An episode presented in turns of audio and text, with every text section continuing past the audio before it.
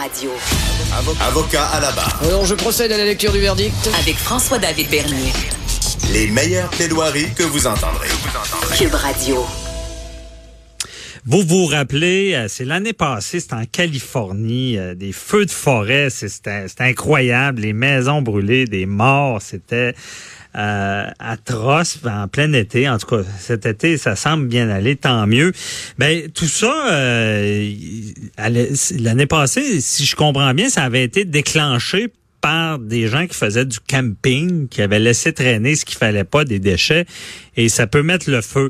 Donc, euh, c'est un exemple extrême, mais on a une responsabilité en tant que euh, personne qui profite de la nature, euh, campeur, et euh, cette responsabilité-là, euh, il y a Frédéric Sauvé, journaliste, qui, qui a fait un article justement en cinq minutes, les randonnées écolo et la responsabilité civile en nature. Bonjour euh, Frédéric. Bonjour. Merci d'être avec nous. Euh, Est-ce que euh, c'est fréquent que- qu'il y a des, des déchets qui causent des problèmes comme ça? là? Oui, euh, ça arrive très très souvent. On n'a pas toujours cons- euh, conscience pardon de, de la responsabilité en fait euh, qu'on peut avoir quand on, on laisse que ça soit laisser son chien faire ses excréments dans un sentier ou bien laisser allumer un feu de, lors d'un séjour en camping ou même même laisser euh, le restant de son sandwich par terre où on se dit ah ben je vais laisser euh, je sais pas la peau de mon orange de toute manière c'est biodégradable non non non ça a vraiment euh, des conséquences sur l'environnement finalement Ah ouais, ben de- ok, je, je suis curieux. Là. Si on parle des excréments de chiens, qu'est-ce que ça peut faire sur l'en- l'environnement? En fait, il y a une partie, euh, il y a une partie des bactéries que le chien évacue dans ses excréments, et, et donc ces bactéries peuvent contaminer l'écosystème et euh, aussi les animaux qui y vivent. Et euh, il y a aussi euh, une- un grand danger parce qu'en fait, les, les déjections des animaux domestiques peuvent aussi attirer les animaux sauvages comme les coyotes, et donc ça modifie leur régime alimentaire et, et le comportement, leur, leur comportement face aux humains. OK, puis ça peut être dangereux pour le campeur. Là. Veux Oui, dire, exactement. Ça attire de- des bêtes de ce Et les style. randonneurs, ouais. OK, les randonneurs. Et euh, après ça, une pleure d'or- d'orange, c'est ça, c'est c'est pas biodégradable? Si c'est biodégradable, mais euh, en beaucoup plus de temps qu'on l'imagine, euh, une pelure de banane ou d'orange, ça peut prendre jusqu'à deux ans à se dégrader finalement, à, à- à- Ah, à ouais. disparaître. Euh, c'est un, un fruit comme une pomme ou euh, des, des fruits qu'on peut trouver au Québec, c'est entre trois et six mois. Mais euh, une banane, c'est quand même un, un- un aliment qu'on utilise, qu'un- que les randonneurs euh, mangent sou- très souvent en randonnée, et c'est Ben oui. En ouais, plus, quelqu'un, bon, la blague, quelqu'un peut glisser sur la peau de banane. Aussi. Très dangereux. non, c'est ça. Et, et, euh, moi, ce qui m'intrigue, c'est vraiment des, des choses euh, qui peuvent être graves, comme justement des objets laissés qui peuvent provoquer des feux. C'est ça, je comprends? Oui, ça peut être. Ben en fait, la, la plupart des gens allument euh, allument des feux et puis euh, ensuite euh, ils prennent pas conscience que euh, laisser des braises, par exemple, euh, des, braises encore un, un petit peu chaudes, ben finalement ça, ça peut euh, ça peut être très dangereux parce que euh, des feuilles peuvent tomber à côté, embraser euh, le gazon, puis euh, la pinède autour et, euh, et finalement euh, c'est c'est vraiment comme ça que que naissent la plupart des incendies dans les parcs nationaux, par exemple. Ah ouais, donc des, des- les, les- grands feux là, qu'on qu'on voit dans l'actualité sont souvent causés par ça. là. ou par un mégot de cigarette également. Mais, Mhm. euh, mais oui, on sous-estime souvent le, les feux de camping qui ne sont pas bien éteints. Donc il faut Ah, vraiment avoir toujours de l'eau à proximité. Et puis, euh, même si on pense qu'il est éteint, non, non, on, on remet une bouteille d'eau dessus pour euh, voir euh, que toutes les cendres sont, sont bien éteintes. Être certain. Et euh, l'histoire de la canne de conserve là, qui, qui, qui reflète le soleil, qui allume un feu, est-ce que c'est vrai ça? Euh, je sais pas, ça je pourrais pas vous dire. Euh, je... Parce que des objets brillants, j'avais entendu ça, que des objets brillants laissés en déchets pouvaient justement, avec le reflet du soleil, causer des feux. Hmm, j'ai Mais, jamais euh, entendu parler de ça. bon, c'est peut-être pas. Si je comprends bien, là, ce, qui, ce qui est le plus fréquent, c'est si- quand il y a déjà du feu, comme un feu de, un feu de camp, un mégot de cigarette. Euh, toi, toi, dans tes recherches, est-ce que tu sens que les, les- euh, est-ce que le- les personnes qui sont en plein air, les campeurs, sont conscients de ça ou pas? Euh, de plus en plus, euh, surtout surtout les, les jeunes générations. Elles sont vraiment de plus en plus conscientes euh, de ça. Il y, a un gros travail qui est fait euh, d'éducation euh, ben, par les parents, à l'école, dans les camps de vacances. Donc Mhm. euh, oui, de plus en plus. Et en fait, euh, même de plus en plus, on entend parler des, des principes du centras. Euh, en fait, il y a sept grands principes. C'est des responsabilités qu'on qu'on devrait tous euh, avoir euh, en tête quand on randonne ou quand on va faire euh, du camping. Et euh, en- bah, parmi les sept, il y a, il y a se déplacer sur les sentiers, euh, ne, ne pas sortir des sentiers pour pas piétiner les, les espèces végétales qui sont fragiles, Mhm. euh, disposer correctement des déchets, bien sûr, euh, laisser intact ce qu'on, ce que la nature nous offre en fait, ne pas déplacer de bois, ne pas cueillir de, de fleurs. Il y a un gros problème au niveau des Inukshuk euh, depuis quelques années. les- les c'est les, les c'est comme un, am- un amoncellement de pierres en forme de, de personnages en fait. Ça, Ah ça vient de la tradition euh, millénaire des Inuits et en fait euh, c'est quelque chose qui est très euh, instagrammable. Euh, c'est Mhm. beau, on, on prend quelques pierres, on met ça sur le sommet d'une montagne, on fait une photo puis ah, on- ça rapporte plein de, de j'aime De likes. de likes. Et donc euh, ça c'est un gros problème parce que ça ça crée l'érosion, on déplace des, des roches, euh, ça modifie le comportement des insectes, des animaux euh, sous les roches. Et, euh, Ah. et donc, c'est un gros, gros problème dans les parcs nationaux, euh, dans l'Ouest canadien, surtout à Jasper, à Banff, et, et de plus en plus au Québec également. Ah ouais, c'est intéressant. Une chose qui peut sembler banale au départ devient fait, un problème. Euh, J'imagine que dans tout ça, c'est tout le temps euh, l'excès qui, qui cause des problèmes. Là. Oui, oui, oui, c'est vraiment ça. Un individu euh, seul euh, ne, ne fera pas changer euh, toute une forêt, mais on sait qu'il y a de plus en plus de gens sur les sentiers, en camping, et donc justement, ça passe par une éducation et une sensibilisation euh, de, de Mhm. toutes ces personnes. Si on parle d'éducation, sensibilisation, est-ce que les, les bon les sites pertinents justement euh, parlent du centras, euh, évoquent les sept principes? Est-ce qu'on on est informé de ça lorsqu'on va faire du camping ou de la randonnée? Euh, oui, c'est de plus en plus présent. Et, euh, par exemple, sur le site de la CEPAC, on peut retrouver ces principes. Euh, Parc Canada également, il y, a- beaucoup de panneaux dans les parcs. Euh, les, quand on rencontre des guides, par exemple, ils nous en parlent de plus en, bah, de plus en plus. Mhm. Mais, euh, mais c'est aussi à nous d'être curieux et puis de, de s'intéresser à ça. C'est vraiment intéressant. Euh, merci beaucoup, Frédéric Sauvé, de nous avoir éclairé. Et on, on dit à nos auditeurs, ben, faites, soyez, euh, je vais le dire, sans trace, avec les sept principes. Vous pouvez avoir ça sur le site de la CEPAC. Et profitez du plein air. Merci beaucoup. Là. Bonne journée. Bonne journée. Bye bye. Restez là, on répond 9 à vos 11. questions. Vous écoutez Avocat à la barre. Ah, je suis de nouveau avec M. Sharon Otis pour les questions du public. Ah, des questions qu'on demandait peut-être avec le voyage, la famille, des choses comme ça.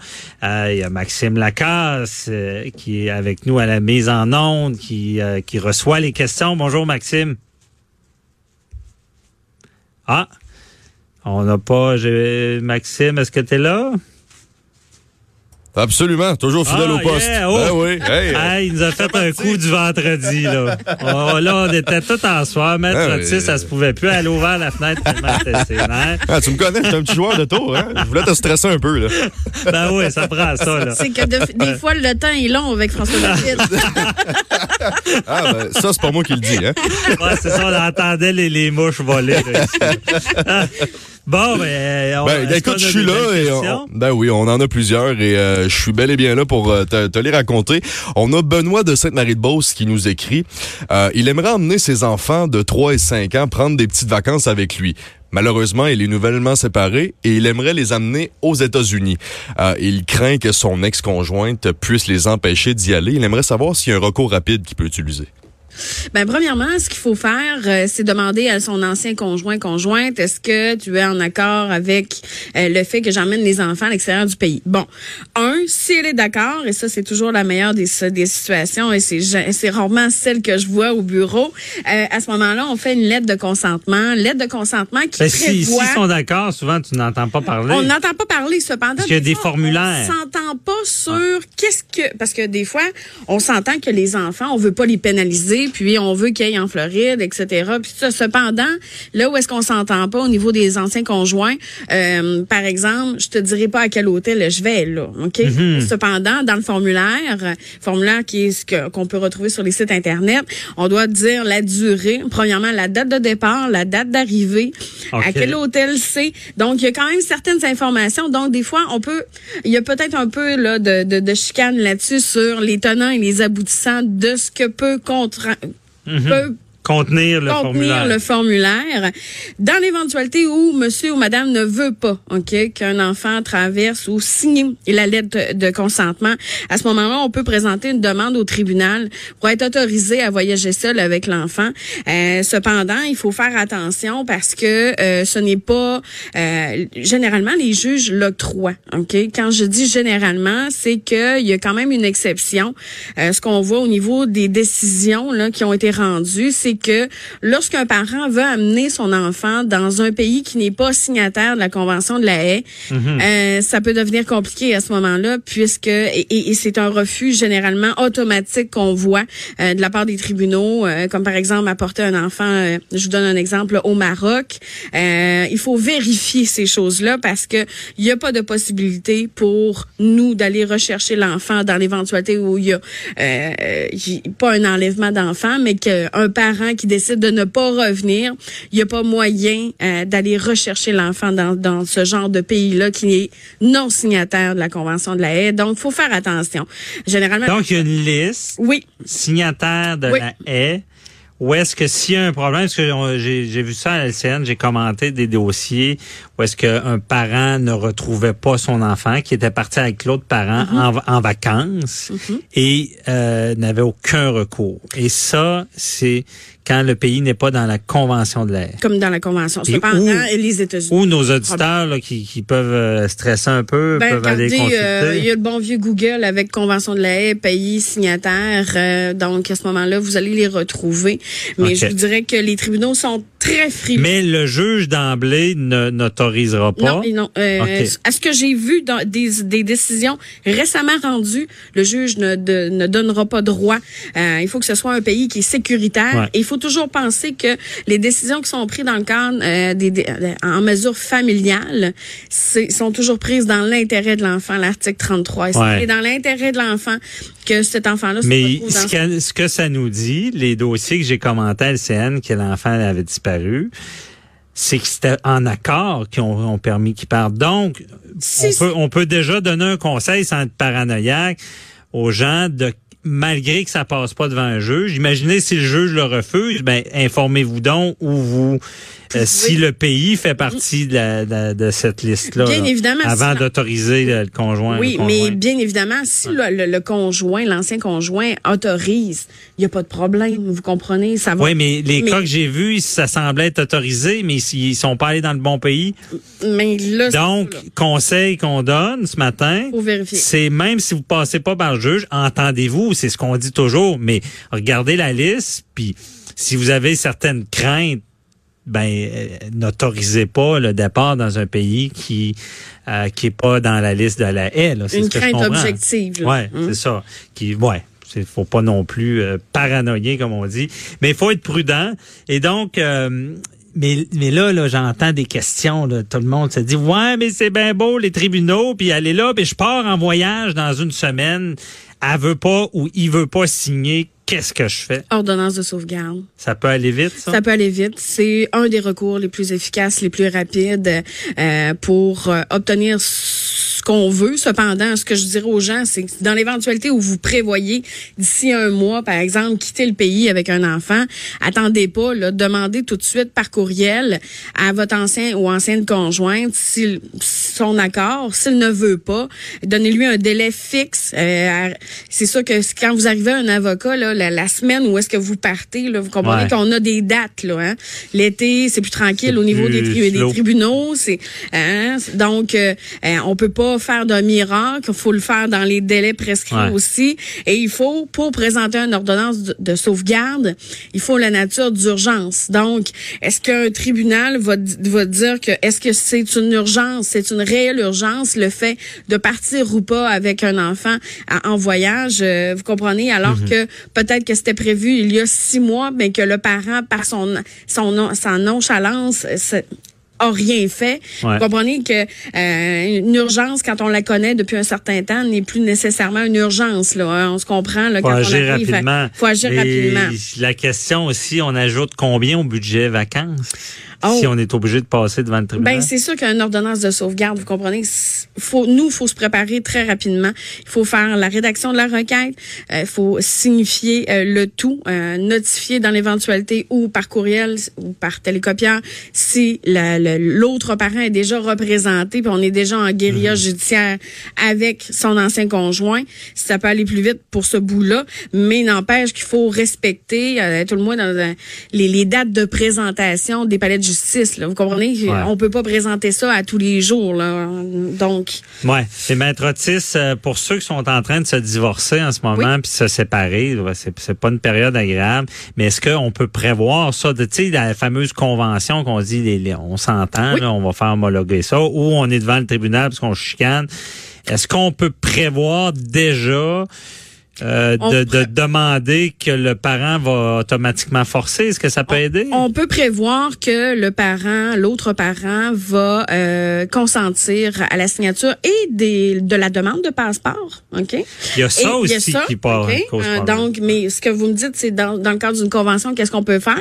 On peut prévoir que les, par- les parties s'engagent à, euh, à, à participer, euh, dans le fond, et, et de, de, de consentir et de signer tout document et ou tout euh, paperasse entourant la demande de passeport, et également de permettre à l'autre parent d'emblée de voyager à l'extérieur euh, du pays avec l'enfant. Et à ce moment-là, nous, on fait une autre clause. En tout cas, tout le mois, c'est, moi, c'est ce que je fais. Je reprends la même clause et je l'écris en anglais parce que les gens doivent se présenter avec le jugement lorsqu'ils passent là, les douanes. Alors, le douanier a sa clause en anglais pour laquelle il comprend que euh, la convention est homologuée, ça vaut jugement. Ils comprennent très bien la clause permettant euh, que l'enfant voyage seul avec l'autre parent, mais ça ne veut pas dire que euh, euh, c'est pas bien d'arriver avec la, la lettre de consentement également, plus le jugement. Trop fort casse pas. On est mieux de euh, d'arriver solide parce que vous savez que les douaniers hein, font leur travail. Euh, donc euh, dans cette mesure-là, moi je il n'y a pas eu de problème à ce que j'ai vécu dans OK. Non, je pense que c'est une question qui va peut-être aider beaucoup de gens, puis c'est très éclairant. Puis malheureusement, on, on aura répondu à une question ce matin parce que euh, c'est ça, euh, Maître Otis, vous allez rester avec nous, faut aller à la pause euh, parce qu'on est avec Jean-Luc Audet et on va entendre avant ça Valérie Gontier, euh, qui est journaliste au Journal de Montréal, qui, qui, qui est l'auteur d'un livre qui s'appelle Le jeu fatal. Euh, je vous explique dans quelques instants en quoi ça consiste ce livre.